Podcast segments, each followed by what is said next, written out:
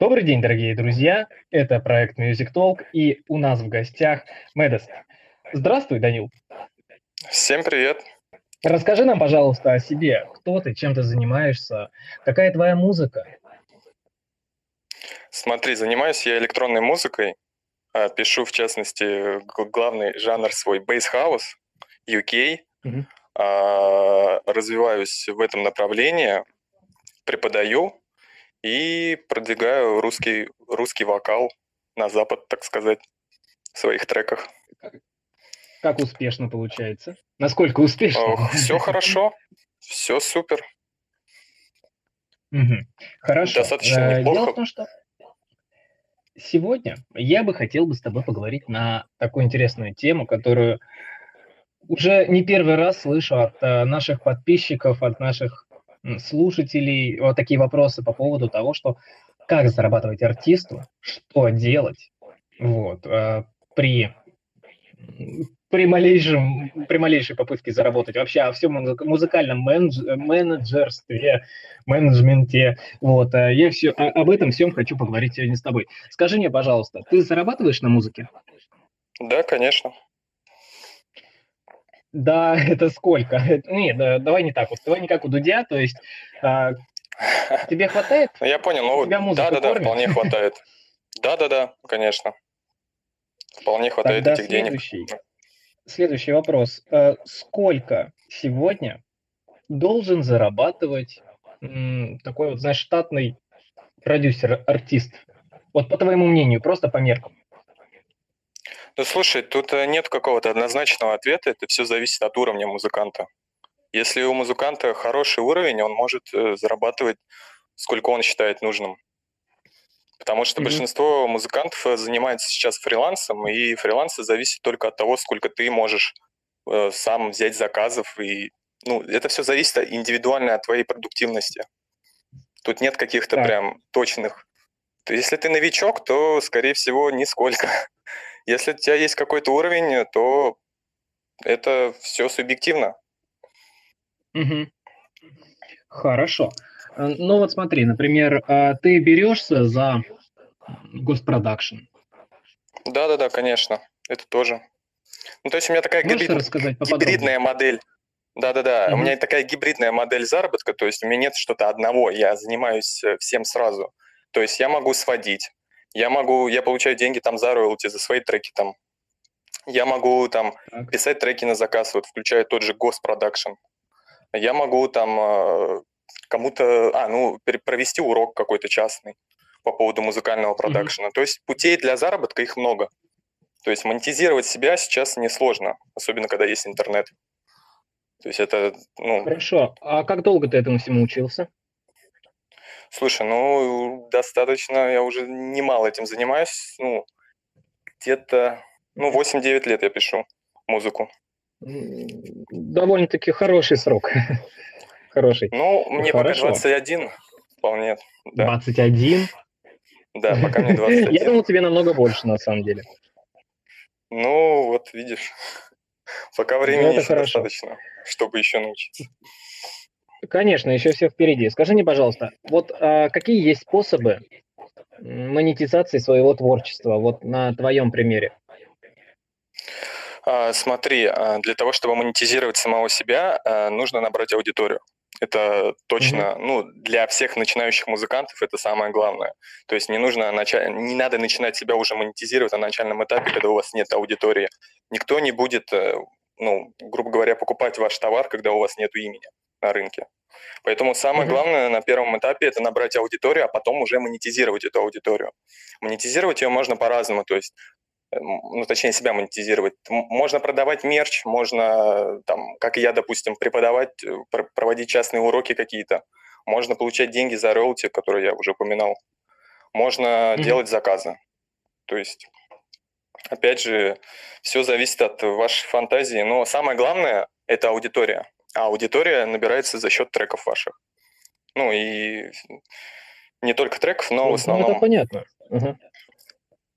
То есть работа музыкальная – это очень важно. Поэтому нужно сконцентрироваться на наборе аудитории, а потом уже начинать монетизировать. А монетизировать можно себя по-разному, это все от вашей фантазии. То есть никто вас ни в чем Хорошо. не ограничивает.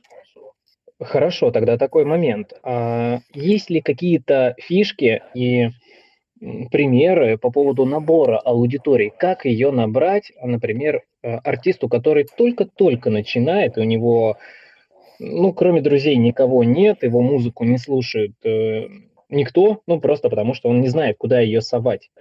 А как набрать uh-huh. эту аудиторию? Как ты набирал аудиторию на самых своих началах? Смотри, а для того, чтобы набрать аудиторию, нужно к этому вопросу подходить достаточно серьезно. Ну, если вы серьезно этим занимаетесь, mm-hmm. то и подходить, следовательно, тоже нужно серьезно. Поэтому на первых этапах я бы порекомендовал бы обзавестись какой-то командой. Потому что распределение обязанностей – это очень важная история.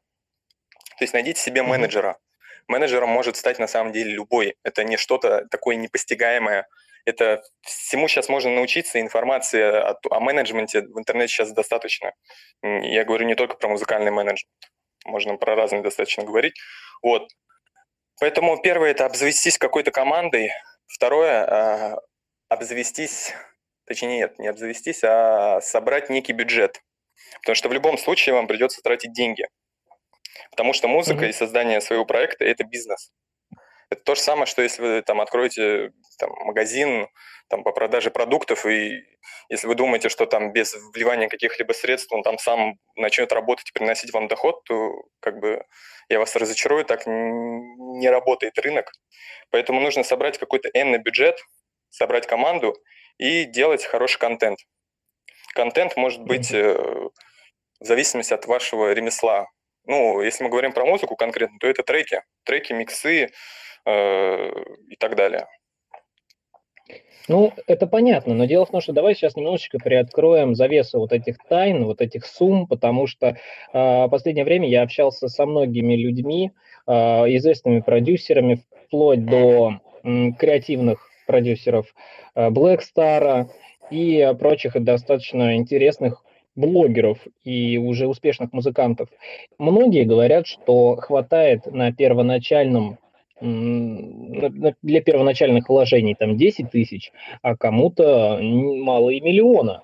Вот по-твоему, по твоему мнению, скажи мне, пожалуйста, сколько денег нужно для старта электронного проекта? Смотреть, все зависит от ниши. Если у тебя андеграундный жанр, то и, соответственно, меньше денег, потому что просто аудитории меньше. И охват будет меньше, следовательно, и денег меньше нужно будет вливать. Если это какая-то поп-музыка, которая ориентирована на широкие массы коммерческая, то если стоит цель прям распиарить трек, сделать его вирусным, то ценник mm-hmm. там может доходить до 100-200 тысяч. Ну, это прям, ну, условно-условно прям. Но это прям пример. Если по поводу, если говорить такой ниши, как электронная музыка, такая полуандеграундная или прям андеграундная, то, так. в принципе, ну, хватает 10 тысяч, как ты сказал. То есть, ну и на самом деле, если у тебя поп-проект, и ты только стартуешь, то тебе тоже 10 тысяч хватит. Не надо там на старте вливать 200 тысяч, это очень, как бы, может плохо окончиться. нужно, как бы, смотреть, как на твою музыку отреагирует но если mm-hmm. это большой лейбл, major лейбл, то, как обычно, да, если они уже на опыте, и у них уже есть какой-то каталог материала и релизов, то да, они, конечно, деньги неплохие вливают. Но если вы там работаете без э, лейбла и пользуетесь цифровым дистрибьютором и сами все хотите делать, то ну, вам реально хватит там 10 тысяч на старт проекта. Как Понятно. бы это все сейчас Хорошо. доступно. Но вот куда да, э, девать вот эти деньги, вот эти 10 тысяч? Вот они у меня есть, и что мне с ними делать? Угу. Смотри, а, нужно подходить к продвижению своего контента а, достаточно комплексно. То есть, угу. что я включаю в комплекс? Это комплекс действий определенных, это таргетированная реклама. То есть сейчас много очень информации в интернете, все можно прочитать. Таргетированная реклама, посевы. Что такое посевы? Это вы закупаете рекламу внутри пабликов, нативную рекламу или так далее. То есть договариваетесь с админом, чтобы он там сделал пост в определенное время там, вашего там, а. картинку или трек, без разницы. Вот. Э, третье – это договариваться с промо-каналами. Но это то, примерно то же самое, как с пабликами, только промо-каналы – это э, что-то типа как на Ютубе, uh-huh. кто вставляет треки, или какие-то сайты. Э, можно договориться с ними о какой-нибудь рецензии на ваш релиз, допустим. Или там договориться о другом виде рекламы, допустим, там о репосте вашего трека там в их соцсети. ну, как пример. Вот, э, в принципе, как бы вот, как бы три действия вот эти вот, они уже точно вам дадут какой-то начальный результат. Там, там э, таргетированная реклама, посевы и там работа с промо-каналами. Вот, это стопроцентно уже даст вам результат. Ну, а и, и еще самое главное, это качество контента. Так. Если контент угу. плохой, ну, как не сказать, ну, да, плохой, наверное, объективно плохой, то есть как, как можно понять, ну, что да, плохой, плохо такие, сведен. На самом деле. Да, да, да, да плохо, плохо придуман, плохо сведен, да, плохо, да. да, если вот там, если это поп-музыка, то там что у нас в поп-музыке это важно, это хук, там вот эта главная фраза трека, да. Если мы там говорим mm-hmm. про поп-музыку, если вот, э, вот эта вот фраза там не заседает у людей в голове, то ваш как бы в рамках э, поп-трека ваша работа там объективно плохая, то вы ее никак там за никакие деньги не раскрутите. Э, люди mm-hmm. не пойдут, вы будете платить очень много, и, а получать будете очень мало. То есть, то есть тут тоже нужно понимать, если чем э, контент лучше, то есть чем качество товара ваше лучше, то тем вы меньше денег потратите на его раскрутку. Если качество mm-hmm. товара плохое, вы будете платить очень много. То есть, ну, как пример, вот, допустим, таргетированная реклама, там, можно за подписчика одного платить там 10 рублей, допустим, там 5-10 рублей, там, в зависимости от ниши, ну, плюс-минус, короче, 5-10 рублей – это нормальная цена, то есть это достаточно хорошая, да. Если мы там говорим про подписчика за 100 рублей, то это очень плохо. То есть один подписчик, mm-hmm. вы представляете, там, за 10 подписчиков вы платите 1000 рублей, ну, это, это вообще, это там, за 10 тысяч вы там 100 подписчиков себе набираете, ну, это, это очень дорого. То есть это тоже нужно понимать, об, об, да, объективно нужно как бы оценивать, э, объективно, не субъективно, не то, что вам там нравится ваш трек, потому что у, у музыкантов есть проблема, они не умеют иногда э, критично относиться к своему творчеству. То есть именно нужно объективно смотреть на него как на продукт. После написания уже готовой композиции нужно уже как бы более такое бизнес-мышление включать и понимать, как, куда этот вот этот вот продукт можно пристроить, и как он зайдет или нет. То есть тут тоже такая гибридная модель мышления должна быть сейчас. Вот, mm-hmm. и вот в зависимости от этого уже делать какие-то следующие действия. Понятно. Но вот э, давайте тогда вернемся к какому моменту. Э, есть несколько видов трека, то есть ярусные треки, треки, которые навязывают. Например, э, многие артисты специально закидывают большие достаточно бюджеты в свой продукт, вот, э, в раскрутку. Но ну, ты смотришь этот трек, вот даже действительно интересно иногда открыть э, рекламу в контаче, и ты видишь, насколько это м, кончено. Ну, то есть это даже не цепляет. Люди даже ведь э, клипы снимают и тратят огромнейшие суммы. Это упущение, как вы думаете, артиста, продюсера или просто какая-то недоработанная схема. Я думаю, то, что это ошибка всех. То есть, если вы работаете командной, командой, угу. то нет какой-то вины на, на каком-то одном человеке. Э, это как бы вина как бы комплексная. То есть тут нужно, опять же, там не винить одного да, человека, что ты там неправильно сделал мне. Тут нужно как бы логически там трезво подходить к ситуации и оценивать, где, где, где был пробел. То есть в самой музыке или в самом промо, или в самой презентации, или вообще в оформлении. Ну, в общем, тут mm-hmm. нужно технически, безэмоционально, без агрессии в особенности, потому что некоторые как бы музыканты, у которых есть там менеджеры или кто-то еще, они часто бывает такое, что они их обвиняют в том, что их там музыка не принесла им там должной их аудитории и так далее. На самом деле это неправильно, вы должны работать как команда и трезво, аналитически как бы, как это, анализировать, в чем была проблема, и уже на основе этих ошибок в следующий раз э, действовать по-другому. То есть тут нужно как бы как это э, подобрать для себя алгоритм действий. Потому что каждая, каждая mm-hmm. ситуация, каждая музыка это как бы индивидуальная, индивидуальная ситуация, индивидуальный пример. Поэтому тут э, нужно все как бы путем опыта смотреть. То есть, если вы там, допустим, взяли в каком-то паблике, ну вот если вот как пример приводить, да, чтобы было понятнее, вы взяли там, да, допустим, да, да. рекламу в каком-то паблике. Э, этот паблик вам вообще подписчиков не принес. То есть, э, то есть там дали, там взяли у паблика за тысячу рублей рекламу, пост, он сделал пост, а подписчику вообще не пришло. То есть все, вы как бы понимаете, что это плохой метод. Больше не надо работать с этим пабликом. То есть либо там, ну, ваш мозг там не заходит, но не суть. Э, суть в том, что там нужно менять, значит, алгоритм действий. Попробовать с другими пабликами поработать. Либо там проанализировать, на какую все-таки целевую аудиторию ваша работа.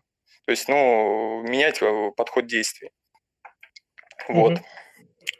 Как-то так. Ну, вот, вот как-то так. Но дело в том, что я бы хотел бы сейчас бы тогда обратить внимание на создание артиста и команды. То есть, э, вот, допустим, мы сейчас с вами представим а, начинающего артиста, на что ему в самом начале обратить, кого брать в команду, зачем нужен менеджер, зачем нужен продюсер? И какие ключевые моменты вообще вот эти вот люди выполняют в карьере артиста. Потому что, смотря на то, что как э, сейчас э, говорят многие люди, что продюсер это лишь какой-то непонятный мешок денег, а ведь на самом деле артист это просто проект продюсера, и его опыт, его возможности, его связи как раз делают из обычного человека э, настоящего артиста. Э, давай поговорим сейчас как раз о построении личной команды. Ага, ну смотри, на мое мнение личное, что продюсер сейчас не нужен, и продюсером вообще можете стать вы. И в идеале нужно стать продюсером вам, потому что самые фундаментальные решения по проекту все-таки должны принимать вы в идеале, а не кто-то там, кто, у кого там больше опыта или кто-то так. Но вообще э, продюсер нужен э, людям, э, артистам точнее, у которых мало опыта в самом таком дальнейшем продакшене после музыки. То есть они более направляют их, там говорят, где там, там что-то подредачить, какие-то моменты, уже не связанные с музыкой, допустим, там какие-то фотосессии, как ты выглядишь и так далее, какие-то уже технические детали самого проекта, но я бы посоветовал всем этим заниматься самому, Потому что, ну, сейчас очень много примеров, когда артисты независимые сами могут стрелять и доказывают это. Мне кажется, ну, сейчас. Давайте, например, раз, например, да. возьмем э, хороший кейс Клаву Коку у которой есть продюсер, э, она принадлежит лейблу, и я не думаю, что она бы сама бы сейчас э, следила так вот сильно за своим творчеством и решала все вопросы. Ну, я, я понимаю, понимаю, но это уже все субъективно. Просто я говорю за себя, как мое мнение, я бы это uh-huh. не делал. Но если вы там чувствуете, что вам нужна, вам нужно направление какое-то, ну, вы, вы типа хотите заниматься музыкой, но вам там не хватает опыта какого-то, вам нужен там реальный продюсер, то, конечно, обращайтесь к, к этим людям. Но в идеале бы я бы посоветовал бы обрести там такую самостоятельность и самому как бы в этом всем набраться опыта и в идеале самим все решать. Потому что, ну, в любом случае, вам же самим будет от этого лучше. Но если вы там не уверены в своих действиях, не уверены там в своей стратегии, то, конечно, лучше как бы не метить там слепую, а обратиться к людям, у которых есть уже опыт, особенно в музыкальной индустрии, где все совсем не может быть не так, как вы планировали. Поэтому, да, это все индивидуально. Если вы там чувствуете, что, допустим, вы можете руководить проектом, вы можете там общаться с этими, то, все, все, и вы, там, вы знаете, там, как, какие вам нужны там фотографии, грубо говоря, там, со следующего фотосета, или какие вам нужно оформление ваших соцсетей, вы сами, ну, как бы это команда, такое лидерское мышление у вас есть, то вы можете сами всем этим как бы руководить. Если вы не чувствуете в себе каких-то там лидерских качеств, и вы чувствуете, что вы, допустим, там хорошо поете, но вы там плохо себя продаете на рынке, то, конечно, нужно в таком случае не терять свой талант, а обращаться к людям, которые могут выполнить вот этот вот пробел в вашем проекте. Хорошо, тогда следующий момент. Вот а, про продюсера мы поговорили. Остальная составная часть, а, менеджеры и прочие помощники. Расскажите, пожалуйста, кто у вас uh-huh. есть, кто в вашей команде, и рекомендуете ли вы создавать вот порядка таким же способом своей команды? Ну, у нас в команде всего два человека, э, то есть э, это мой менеджер и я. Uh-huh. Вот. Э, мой менеджер занимается, ну, грубо говоря, выгодным предложением на рынке. Он ищет выгодное предложение у меня на рынке. Он там связывает меня с какими-то там людьми, которые там, вот как, допустим, сейчас вот, я в эфире, там, uh-huh. там, благодаря своему менеджеру, он там связался с вами, да, и договорился, и вот я сейчас э, тут. Вот. Он ищет какие-то выгодные предложения, где там там поиграть на какой тусовке, там, где там э, какой эфир там взлететь и так далее. Там. То есть он выполняет, он находит вам э, выгодное предложение. То есть это не только связано там э, с эфирами, это может быть там связано и с заказами какими-то и так далее. Он может находить какие-то заказы через своих там знакомых и договариваться с вами о какой-то там проценте. То есть, ну, я бы посоветовал все-таки менеджера заводить как минимум, потому что он э, выполняет некоторую часть действий, которая экономит ваше время. То есть вы там можете не заниматься там, ну, грубо говоря, там отправкой треку, трека цифровому дистрибьютору, чем и занимается мой менеджер. Я этим не занимаюсь, я там не заполняю эти договора, да. Я могу там спокойно посидеть, там новый трек написать.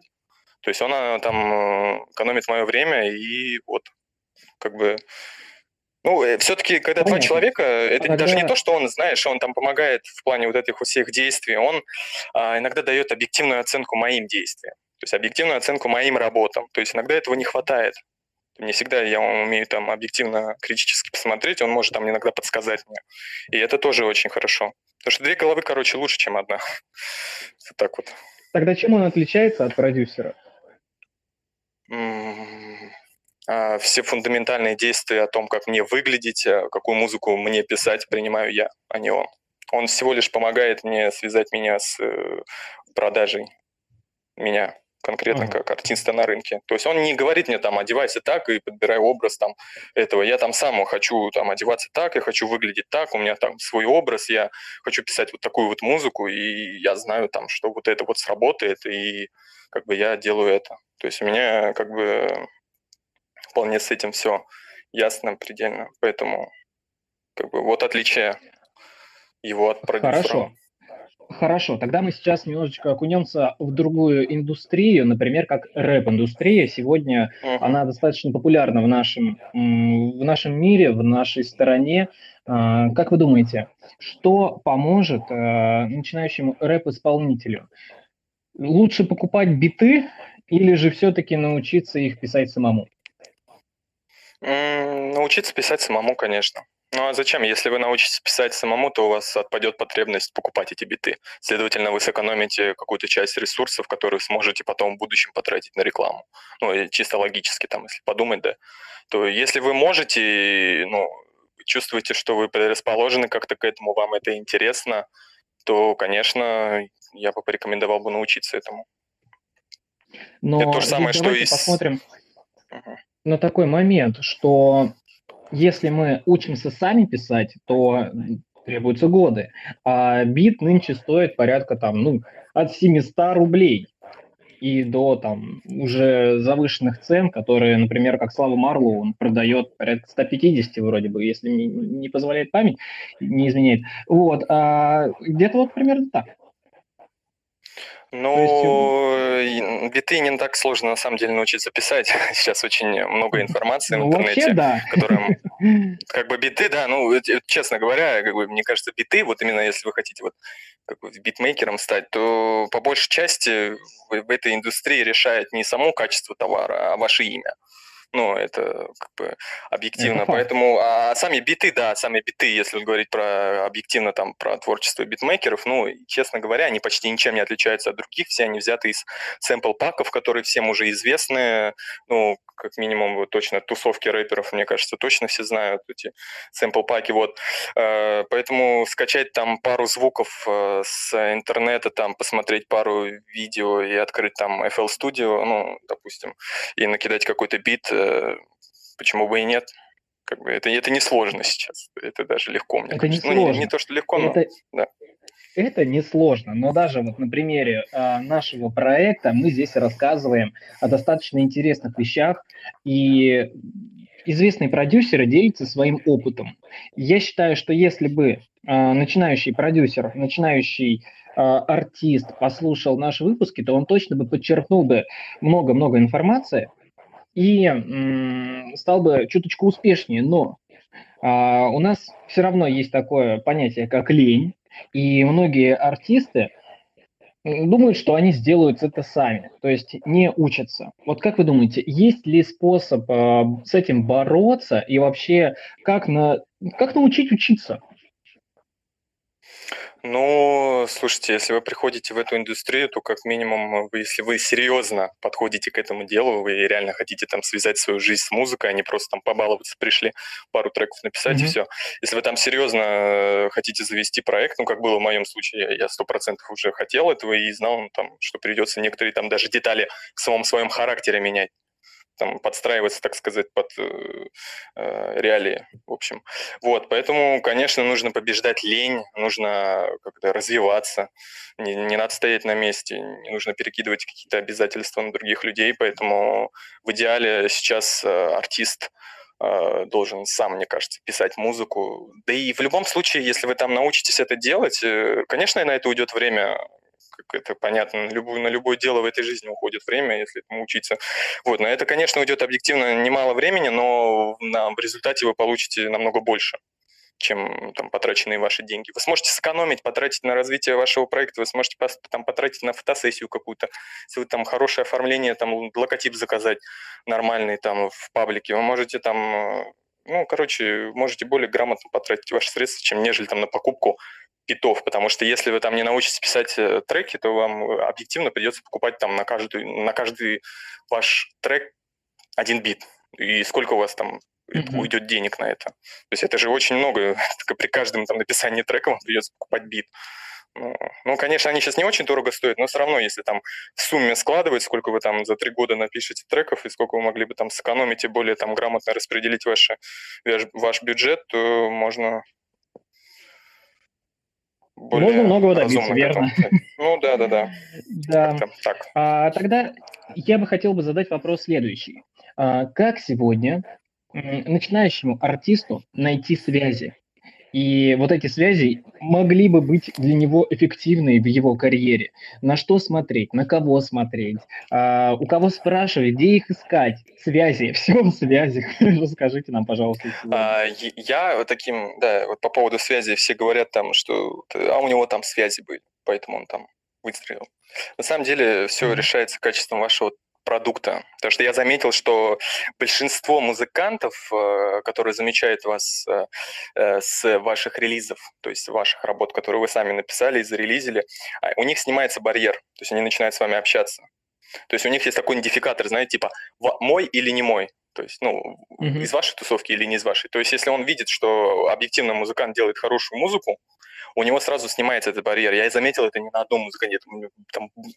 Я так э, контачил с многими людьми.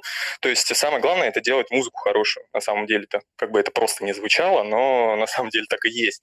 Только за счет ваших треков вас начнут замечать. То есть это прям сто процентов. Вы пишете хороший трек, делаете хороший промо, делаете хорошее оформление соцсетей, и другие люди к вам сразу начинают тянуться. То есть сразу у кого-то снимается барьер, кто с вами там долго не общался вы набираете медленно аудиторию, вы там начинаете общаться э, там, с э, людьми, которыми вы, раньше вам там в личку, допустим, не отвечал. Он начинает вам отвечать, mm-hmm. потому что, ну, потому что он там видит, что вы там занимаетесь каким-то делом, у вас там хорошие треки, вы делаете там грамотное промо, почему бы там не сделать коллаб, ну, там, грубо говоря, да. То есть, ну, mm-hmm. как-то вот так. Мне кажется, как бы с артистом э, лучше не начинать с каких-то личных тем разговор. Потому что когда ты там пишешь какому-то артисту «Привет, как дела? Что делаешь завтра?» Обычно да, большинство вообще это ненавидит, и я тоже это не люблю. Вообще какое-то типа отношение имеет к музыке, да? Ну, если именно говорить про деловую вот эту всю вот историю. Поэтому я бы порекомендовал бы заниматься собой, а все вот эти вот связи, они появятся на пути у вас. Они сами появятся. Как бы.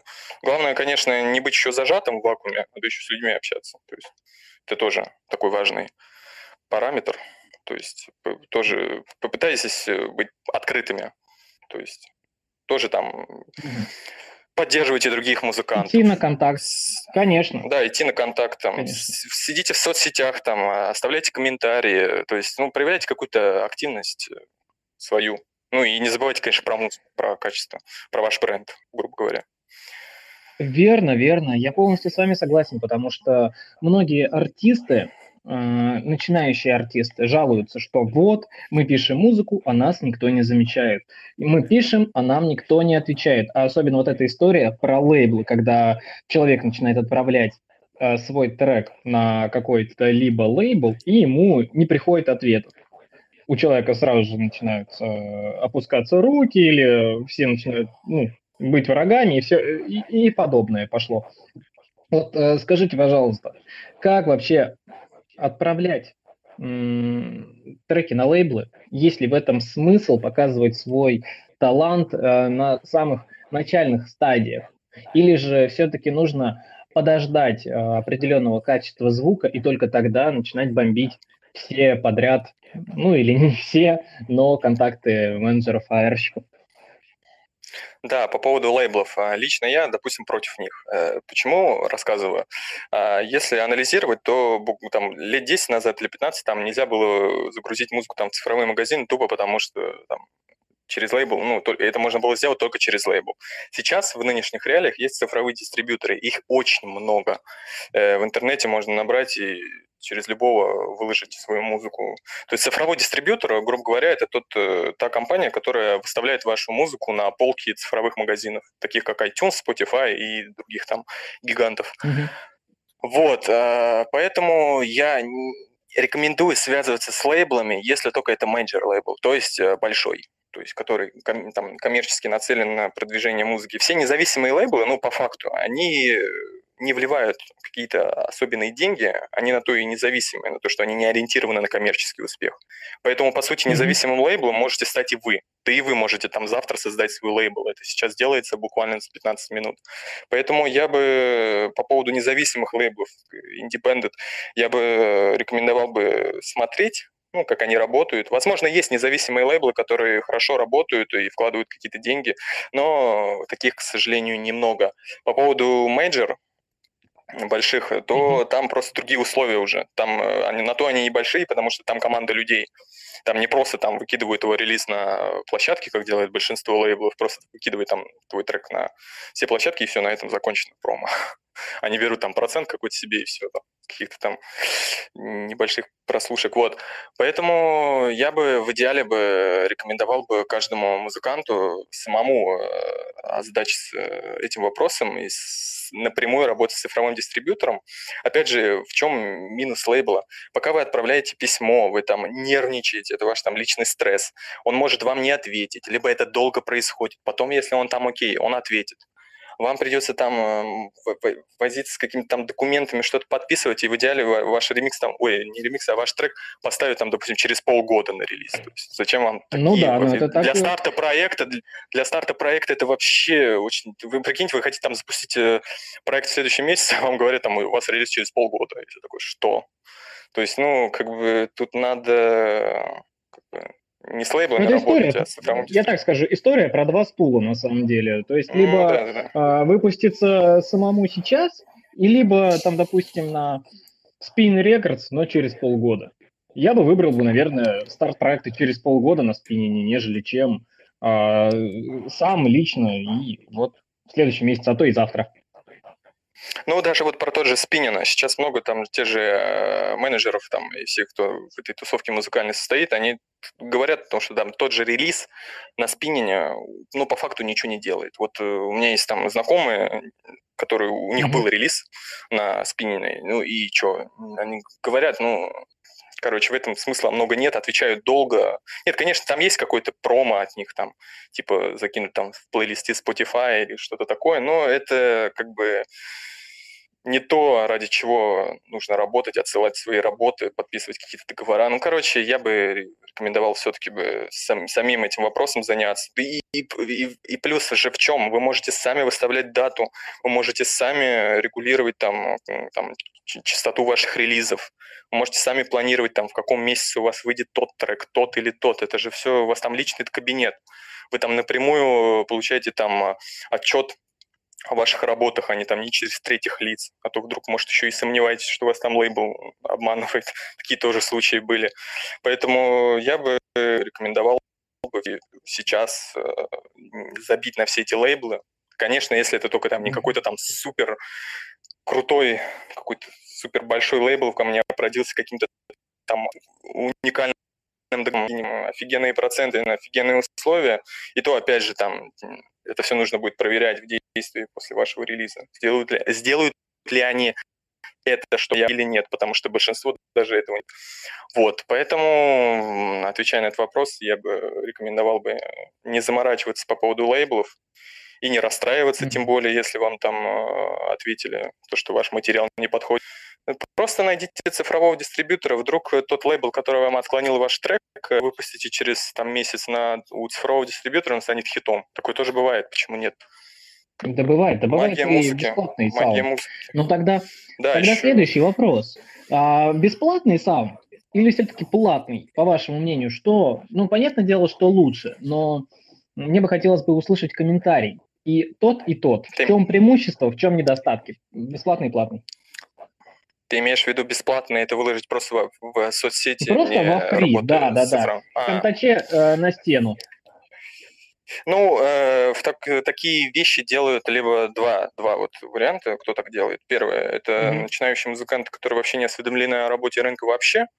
А вторые – это то, те, кто, те, кто делают ремиксы на какие-то громкие треки, но которые не смогли там договориться с, с правообладателями или вообще с ними даже не начинали договариваться, а просто выкидывают во, во фришку там на YouTube, на SoundCloud или там ВК, допустим. Э, Там два варианта есть. Как бы только Мгм. так.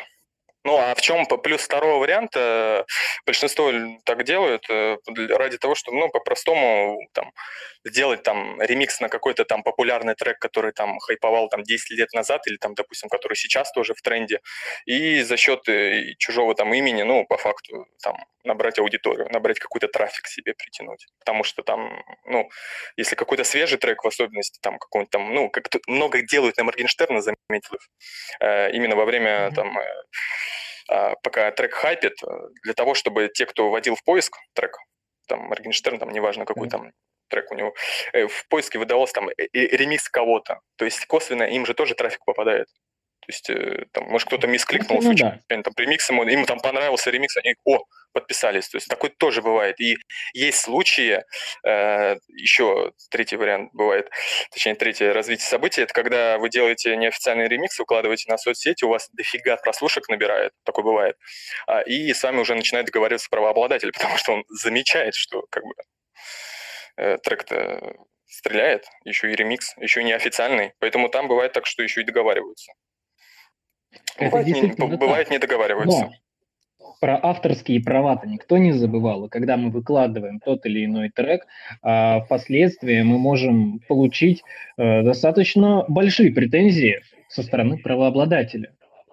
Вплоть до суде- судебных дел и всего прочего. И многие артисты думают, что давай я сделаю кавер, но мне за это ничего не будет. Хотя на самом деле очень сильно в этом заблуждаются. Вот а, как вы думаете, стоит ли сейчас работать над каверами без а, привлечения правообладателя? А, Я думаю, что да, если ваш, конечно, ваша работа, ну, как бы по факту такие проблемы начинаются только у тех, у кого ремиксы очень, ну, прям очень много стриминга набирают и так далее. Большинство людей, которые там делают ремиксы на того же Моргенштерна и на других популярных персонажей, у них, конечно, там набирается какое-то количество просмотров, но это не, там не доходит до э, каких-то судебных дел.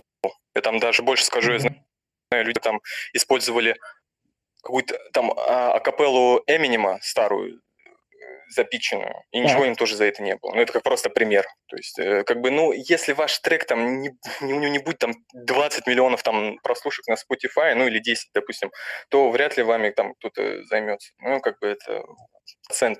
Да и плюс, и там, вы выложили его там на SoundCloud, на YouTube и не заливали его ни в какие цифровые магазины, что вам за это будет вообще? Или там не получаете никакие деньги за это? Вы никакие, если То бы есть, э, подписали бы, вы бы обманули бы, обманули дистрибьютора бы, что у вас есть там право на его э, релиз. То есть, ну, я думаю, так, в принципе, Мгм. можно сделать, обмануть, но Нет, так не так нужно. не делать. Да, так, не- ну, я думаю, можно, но не нужно, вот. Ну, и вот за это могут быть проблемы, потому что вы получаете деньги уже за использование э, этого ремикса, точнее, за написание этого ремикса. Вот, поэтому заливать ни в коем случае нельзя. А писать э, какие-то там неофициальные ремиксы, ну, ничего вам за это не будет никогда.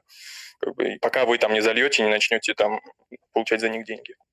А получать Мгм. деньги вы не будете, если вы зальете ВКонтакт или там SoundCloud, не будете вы получать за это деньги. Хорошо.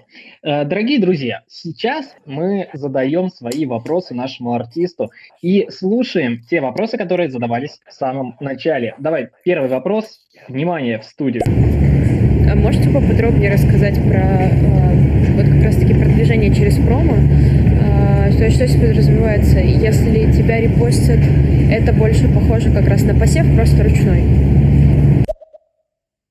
Вот и вопрос. Да, да, по поводу вот именно посевов. А, нужно договариваться так. Сейчас есть такой вид рекламы, называется нативные посты.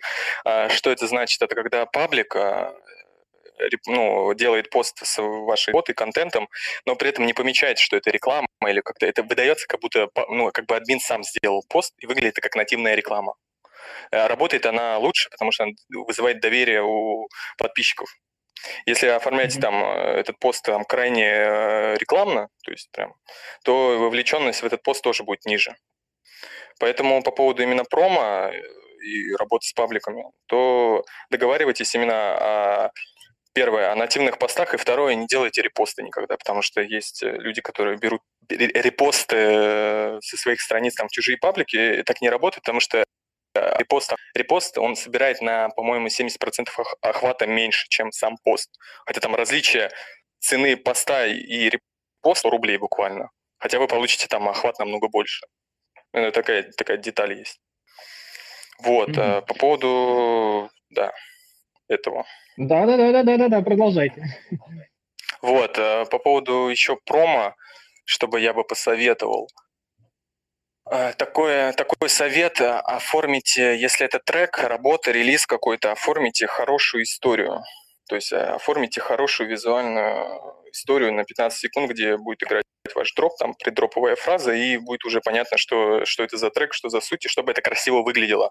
Потому что если вы просто будете, допустим, там картинку в историю, да, там вашего трека, где даже не слышно ваш трек, то там вовлеченность сразу ниже.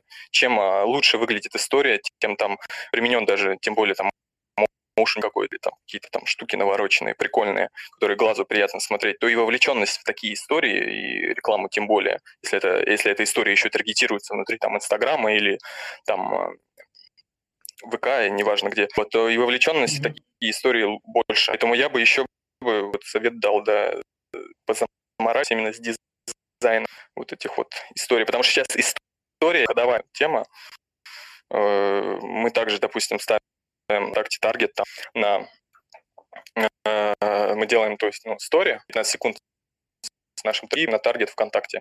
И охват лучше идет, чем нежели там, допустим, рекламировать сам.